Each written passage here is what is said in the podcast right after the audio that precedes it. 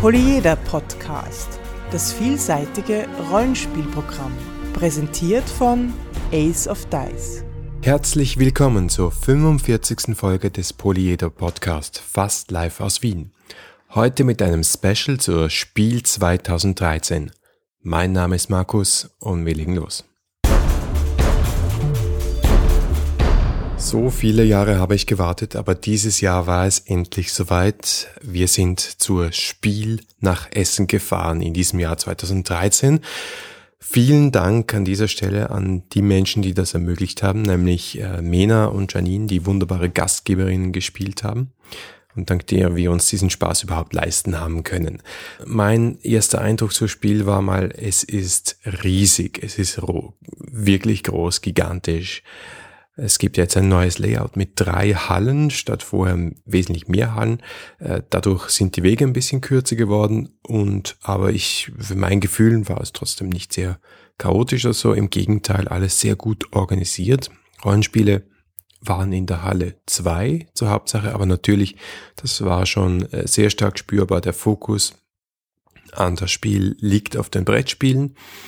Die Rollenspiele sind da ein bisschen marginalisiert, äh, gerade auch bei großen Rollenspielverlagen wie Pegasus äh, standen die Brettspiele im Vordergrund und es gab dann schon eine Ecke für Shadowrun. Es gab relativ wenig Platz oder äh, Cthulhu war zum Beispiel kaum zu sehen. Brettspiele sind das Thema von der Spiel in Essen, aber trotzdem habe ich ein paar Sachen mitgenommen, Rollenspieltechnisch, auch Brettspieltechnisch natürlich. Einerseits Shadowrun 5, klar, bei dem Preis musste man zuschlagen. Von Cthulhu habe ich mir die Bestie mitgenommen, dazu später noch mehr. Und netterweise hat mir der 13-Mann-Verlag ein Rezensionsexemplar von seiner portablen Grundregelwerkausgabe von Traveler mitgegeben. Dazu dann in einer anderen Folge mehr.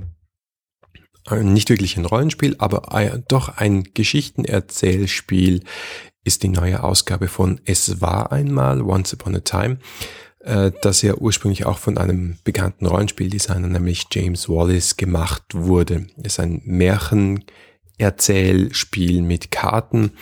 Da freue ich mich schon wieder darauf, das auszuprobieren, jetzt nämlich auch endlich auf Deutsch.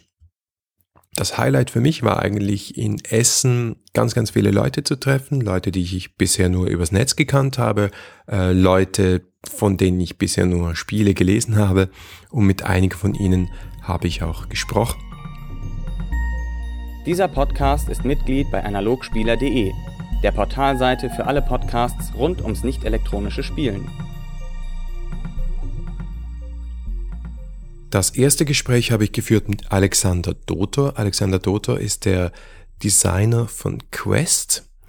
Quest, das ist so eine Art Einführungsrollenspiel Spiel, Schrägstrich, Brettspiel, Schrägstrich, Kartenspiel. Was das genau ist, das erklärt uns Alexander dann gleich selbst. Ich sitze hier an der Spielemesse in Essen und mir gegenüber sitzt Alexander Dotter. Er ist der Entwickler von Quest. Quest ist, kann man sagen, so eine Mischung aus Rollenspiel Brettspiel, Kartenspiel und Miniaturenspiel. Vielleicht kannst du kurz erklären, wer das noch nicht kennt, wie das funktioniert. Also mit der Mischung hast du schon ganz recht. Es ist halt äh, so die Idee, also eine Brücke zu schlagen zwischen halt eben Brettspielen und Rollenspielen, vor allem halt junge Leute einfach mal für dieses Genre zu interessieren. Also für jemanden, der jetzt ähm, Rollenspieler ist zum Beispiel, das ist so, der würde das auspacken und würde sehen, ah, das ist ein Brettspiel mit so einem typischen Ablauf, wie man ihn von der Pen-and-Paper-Runde her kennt. Das heißt also, ich habe einen Spielleiter, ich habe äh, vier Helden da sitzen, aber alles ist halt mit Karten illustriert. Also jede Fähigkeit, die Orte, die man besucht, sind illustriert. Das heißt, für einen Brettspieler, der hat auch Material zum Angucken und zum Anfassen. Und ähm, wenn man ihn dann später mal mitnimmt in seine Rollenspielrunde, dann wird er sagen, ah ja, den Ablauf kenne ich ja. Das ist ja wie, wenn ich Quest gespielt habe, ich habe einen Bogen vor mir, ich kreuze Werte an, ich diskutiere, wer jetzt die nächste Aufgabe übernimmt. Und ähm, ja, wir machen zusammen Entscheidungen, oder wir treffen zusammen Entscheidungen ähm, und erleben dabei eine Geschichte. Und das lernt er dabei halt kennen aber mit dem Vorteil, dass der Spielleiter nichts vorbereiten muss. Also du musst gar nichts vorher wissen. Der Spielleiter kann so ein Heft aufschlagen und wie bei einem Brettspiel sofort losspielen. Also es gibt keine, also null Vorbereitungszeit. Das ist jetzt nicht nur so gesagt, es ist wirklich so. Also der muss es einfach aufschlagen und lesen. Er kann das Ende noch nicht mal kennen, er kann es trotzdem spielen. Ja, ein anderer Vergleich wäre so ein Abenteuerspielbuch für mehrere Spieler. Genau, richtig. Also es hat, der Aufbau ist so, so Abschnitte mit Nummern. Genau. Und das ist halt eben für mehrere Personen einfach gemacht. Ja, und es gibt ja ganz viele Bemühungen und Anstrengungen, äh, junge Leute ins Hobby zu bringen. Ähm, jetzt gibt es Quest schon einige Jahre und es gibt auch schon einige Erweiterungen. Das heißt, äh, jetzt könnt ihr schon ein bisschen Bilanz ziehen, wie gut euch das gelungen ist. Ja.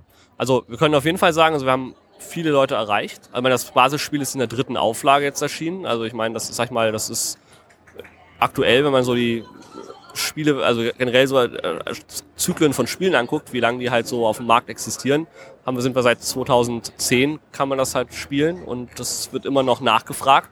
Also das ist ein Erfolg, auf jeden Fall. Ähm, ob wir jetzt genug junge Leute angesprochen haben, also wir haben so zwei Gruppen ausgemacht, die wir halt getroffen haben. Ähm, das eine sind halt eben, sag ich mal, ja, eben jüngere Leute halt, die eben, sag ich mal, von Computerspielen abgeholt werden.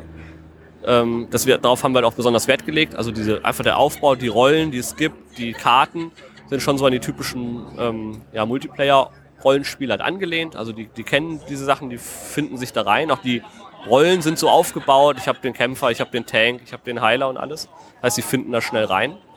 Ähm, womit wir nicht gerechnet haben, die zweite Gruppe war, waren Eltern, die Rollenspiel spielen und was suchen mit ihren Kindern zu spielen. Also wir haben also unglaublich auf Amazon da so unglaublich viele Reviews bekommen von Leuten, die sagten, ja toll, ich bin jetzt irgendwie 30 oder 40, habe Rollenspiel gespielt meine Kinder sind jetzt acht Jahre alt. Also die sind hin und weg, total begeistert. Und an die Zielgruppe haben wir damals gar nicht gedacht. Aber weil es halt einfach halt so super einfach ist halt, man muss halt nicht viel vorbereiten, man hat Dinge zum Anfassen und zum Visualisieren, was für Kinder halt sehr wichtig ist. Ja, und die haben also unglaublichen, also haben wir unglaublichen Zuspruch von bekommen. Also die kommen auf der Messe auch vorbei und sagen, oh, wie toll ist denn das? Also ich kann mit, mit meiner Tochter spielen und ihren zwei Freundinnen oder Freunden und so. Und inzwischen haben wir da auch einige Testspielrunden rekrutiert. Also da ja, super. Ja, mir ist es genauso gegangen. Also dein größter Fan ist ja mein älterer Sohn, der jetzt acht geworden ist, aber der spielt mir auch schon zwei Jahre. Quest hin und wieder. Ähm, ja, ich glaube, das ist taktiler ist wichtig. Wo geht's für euch weiter? Habt ihr da schon ähm, einen Plan, was an Veröffentlichungen rauskommen wird, beziehungsweise wie ihr das Spiel auch noch vielleicht erweitern oder verändern möchtet? Also da haben wir auf jeden Fall Ideen. Also nach, wenn man nach drei Jahren mal Bilanz zieht, auch bei einem Spielsystem sieht man immer noch, also gerade weil das im Endeffekt ja seit drei Jahren gespielt wird und viele Zuschriften kommen, was man halt noch besser machen kann. Also das heißt, wir sind auf jeden Fall dabei, also jetzt immer noch zu sagen, wir ziehen jetzt eine Bilanz gerade draus, um zu sagen, was man noch verbessern kann, um zum Beispiel irgendwie den, also zum einen, sag ich mal, den Einstieg den Leuten noch den Leuten, also den, für die Leute noch zu erleichtern. Also auch gerade Leuten, die im Brettspielbereich sind, zu sagen, wie mit welchen, also vielleicht ganz kleinen Hilfsmitteln wie fünf Zusatzkarten, die einem die Regeln nochmal nebenbei erklären. Also solche Sachen noch einzubauen, um den Zugriff, also den Einstieg zu erleichtern. Ähm, und das andere ist, ähm, was wir jetzt auch noch überlegen, ist halt eben, ob man halt jetzt bei dem Setting im Bereich Fantasy überhaupt bleibt. Also ich meine, es ist so, das war jetzt so das typische Genre, was man halt hat. Ähm, es gibt aber auch noch andere, sag ich mal so, große Genres halt. Auch jetzt nochmal bei Pegasus gibt es ja auch noch andere Sachen außer Fantasy-Rollenspielen. Und ähm, da kann man sich auch gut aus, durchaus vorstellen, dass man halt mal in so ein Genre halt wechselt um zu sagen, wir wollen auch mal andere Leute ansprechen. Ich meine, es gibt ja auch jetzt so die, sag mal so, die Filme mit, sag mal, Herr der Ringe, Hobbit und sowas, sind ja viele zehn Jahre lang Fantasy-Filme im Kino gewesen. Ähm, aber es sind in der letzten Zeit auch, sag ich mal, tolle Filme rausgekommen, die jetzt nicht im Fantasy-Genre ähm, gespielt haben. Vielleicht in der Zukunft ein bisschen zum Beispiel. Und da könnte man sich durchaus mal vorstellen, auch die Leute mal anzusprechen, die vielleicht jetzt nicht so die Fantasy-Fans sind.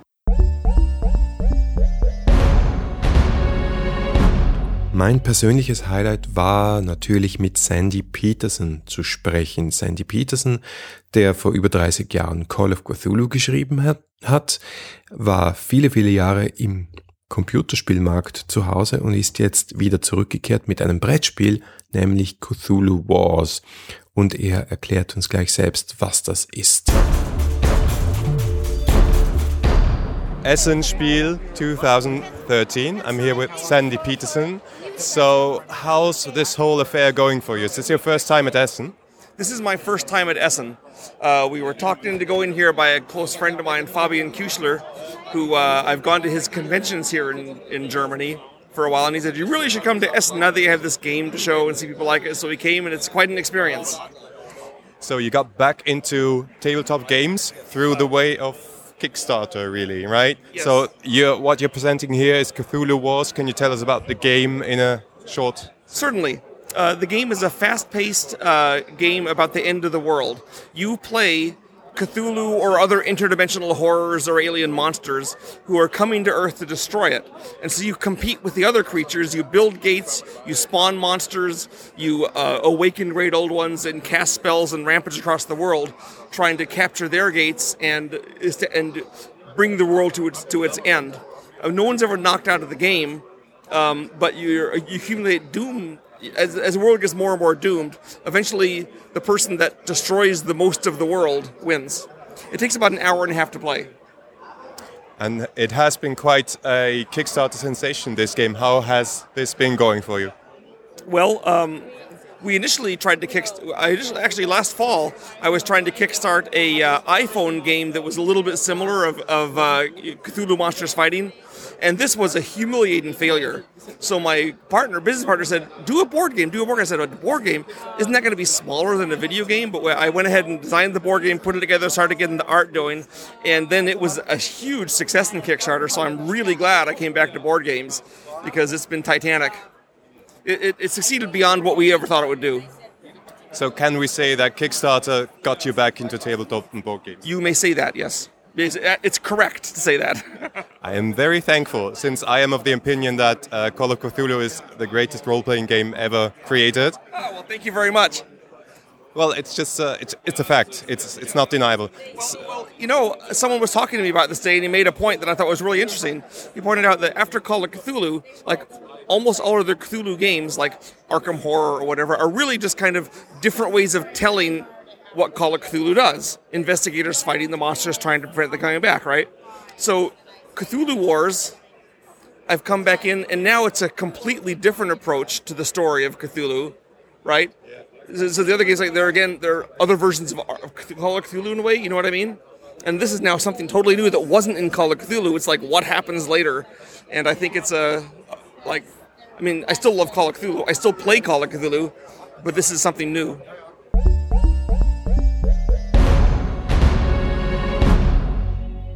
Das Gespräch mit Sandy wurde dann leider durch ein unsanft abgerissenes Mikrofon äh, unterbrochen. Äh, wir haben noch weiter gesprochen, es war sehr schön, aber leider habe ich das nicht mehr auf der Aufnahme. Aber ich habe ja auch noch mit Heiko Gill gesprochen, dem Chefredakteur vom deutschsprachigen Cthulhu bei Pegasus.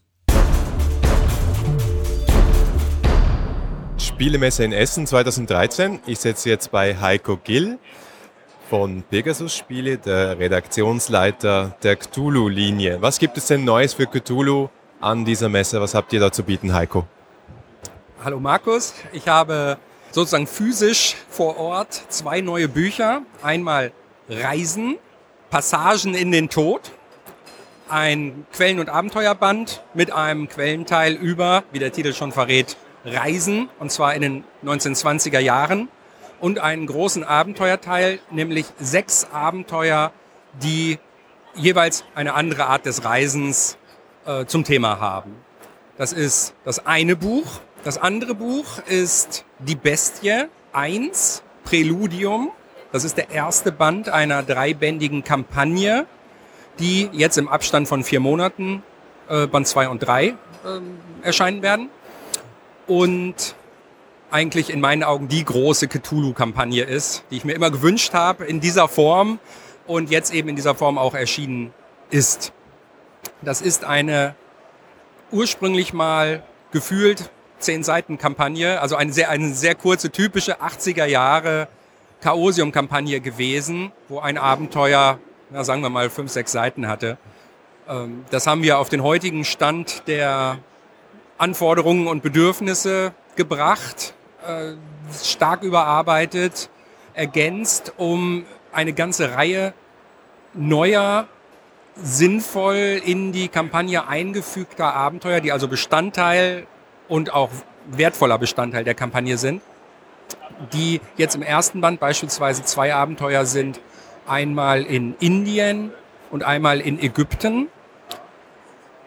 Sowohl das ist in jedem Band zu erwarten, also ganz neue Dinge, als auch Regionalia, Abschnitte pro Band, natürlich bezogen auf das, worum es gerade geht. In diesem Fall ein äh, ja doch erheblicher äh, Text, der sich mit Indien befasst, Indien in den 1920ern. Und dann eben auch natürlich dazu einladen soll, dort noch andere Sachen zu machen außerhalb der Kampagne. Ich würde sagen, jetzt war es nicht präsent, aber ähm, die Kampagne Band 1 beinhaltet ja sechs, auch sechs Abenteuer. Diesen Teil über Indien, ein Einführungsteil. Äh, man kann ihn nur kaufen und lieben. Ja, reden wir noch etwas über den Reisenband. Das ist eine rein deutsche Produktion oder ist nichts daran übersetzt, richtig?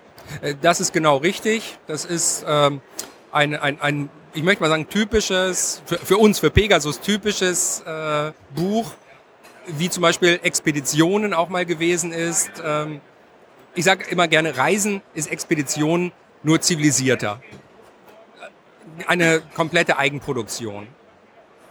Ähm, das ist ja wirklich so ein Thema. Es wird immer viel gereist bei Cthulhu. Also man hat diese weltumspannenden Kampagnen. Man kann es entweder so machen, äh, ja, ihr seid da.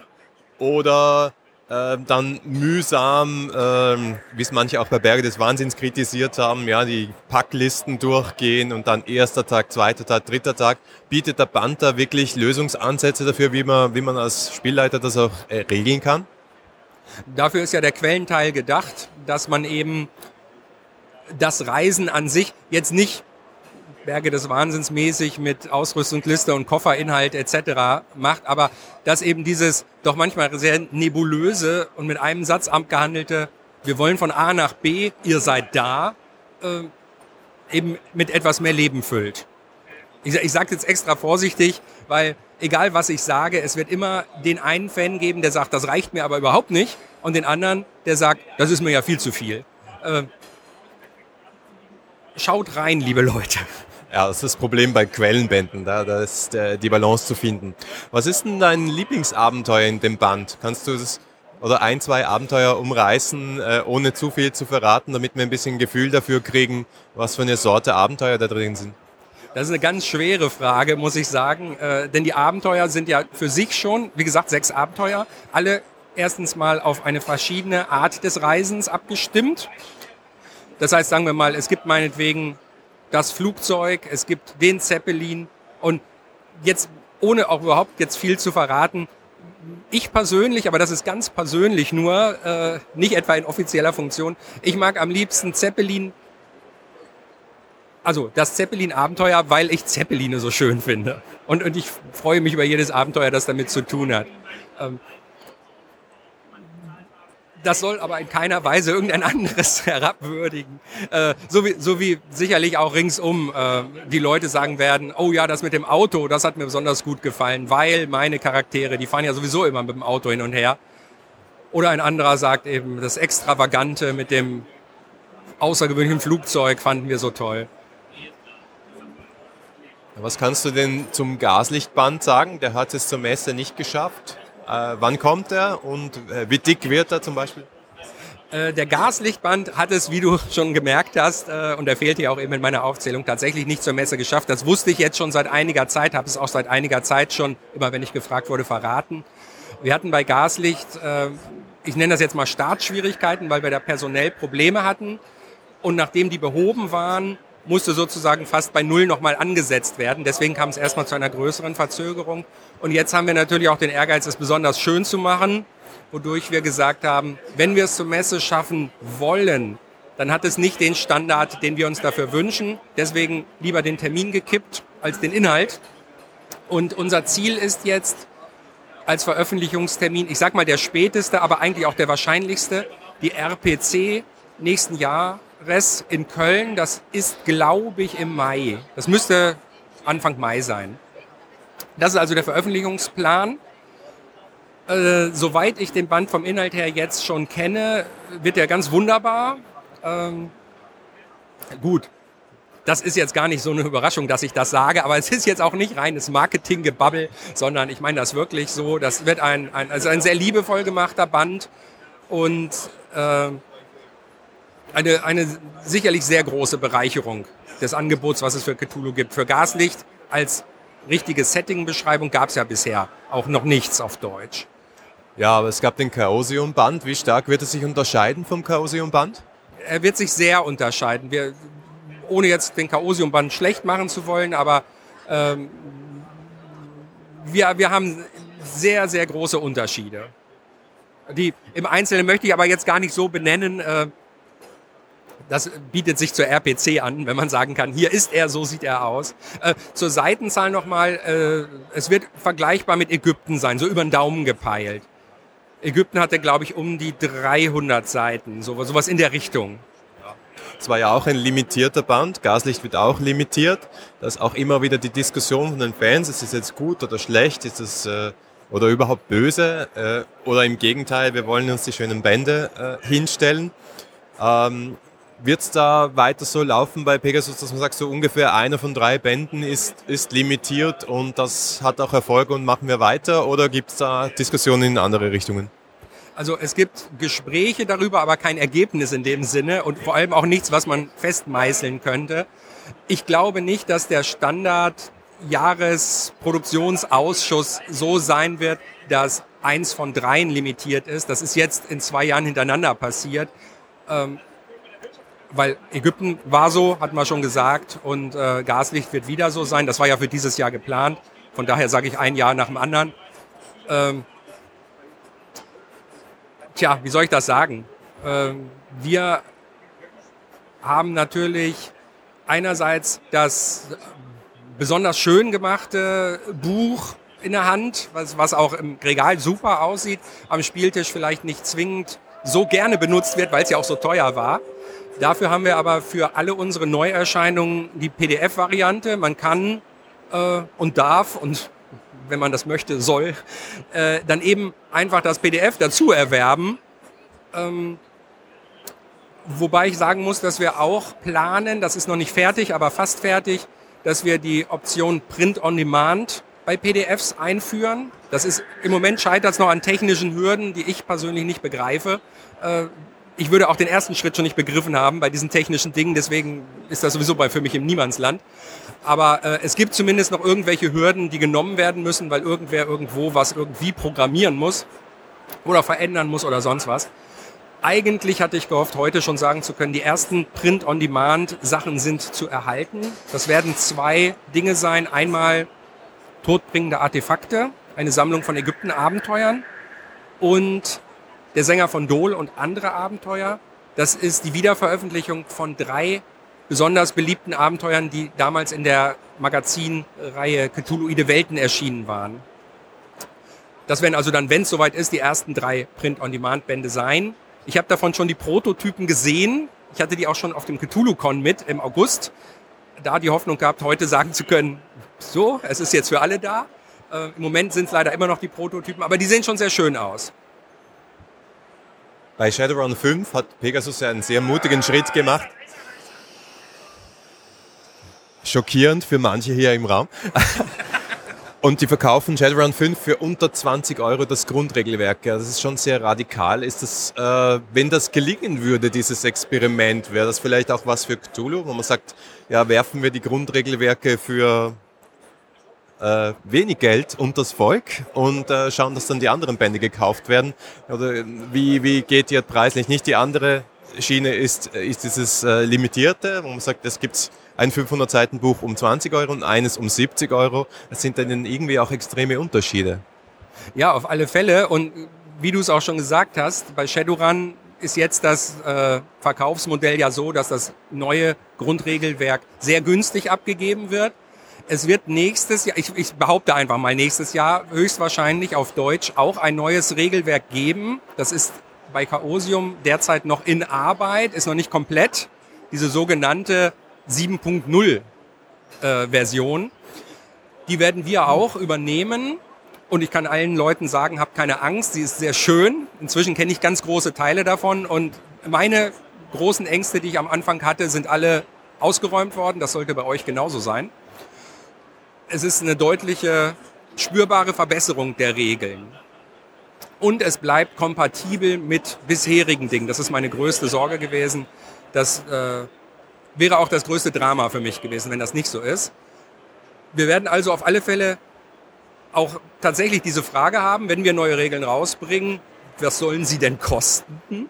Und ich bin der Meinung, Pegasus wird ganz genau gucken, wie das bei Shadowrun jetzt läuft. Und wenn das bei Shadowrun einen Erfolg hat, werden wir das bestimmt auf Cthulhu versuchen zu übertragen.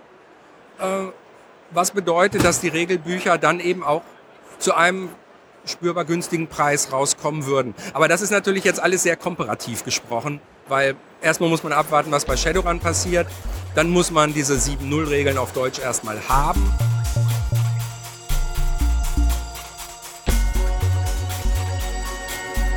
Soweit also unser Special zur Spiel 2013. Wir freuen uns auf euer Feedback unter polyeder at aceofdice.com, auf Facebook, auf Twitter, auf Google Plus oder im Blog. Danke fürs Zuhören und bis nächste Woche.